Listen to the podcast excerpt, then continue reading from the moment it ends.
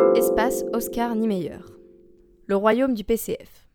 Pour rompre avec le style haussmannien, l'architecte brésilien Oscar Niemeyer donne des formes plus rondes et féminines à sa création et offre au Parti communiste de France un siège remarquable.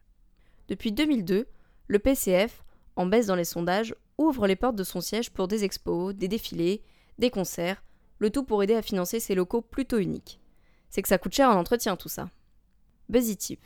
Les Rolling Stones ont failli y faire un tour, mais les responsables n'y ont pas cru tout de suite. Le temps de vérifier l'info, Mick et sa bande avaient filé chez Luc Besson.